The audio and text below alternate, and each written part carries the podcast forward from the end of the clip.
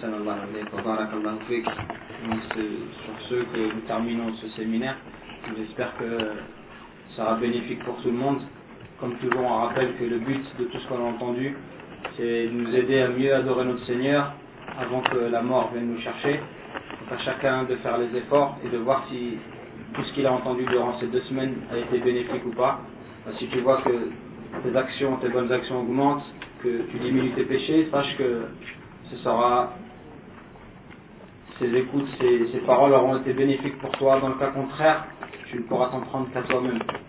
Et on ne va pas trop tarder, tout simplement, on a cité à plusieurs reprises des exemples des salafs, des sahaba, anhum, qui avaient toujours le rappel de l'au-delà euh, en mémoire et qui œuvraient toujours dans l'optique de l'au-delà. Il y a une parole d'Abu Darda qui est célèbre et qui va dans ce sens et il disait jeûner par un temps de chaleur pour la chaleur du jour de la résurrection. On a vu hier que le soleil il sera à une distance d'un mille au-dessus de nos têtes. Donc Abu Darda il disait jeûner un jour de forte chaleur, un jour de canicule pour la chaleur de l'au-delà et prier dans l'obscurité de la nuit pour l'obscurité de la tombe.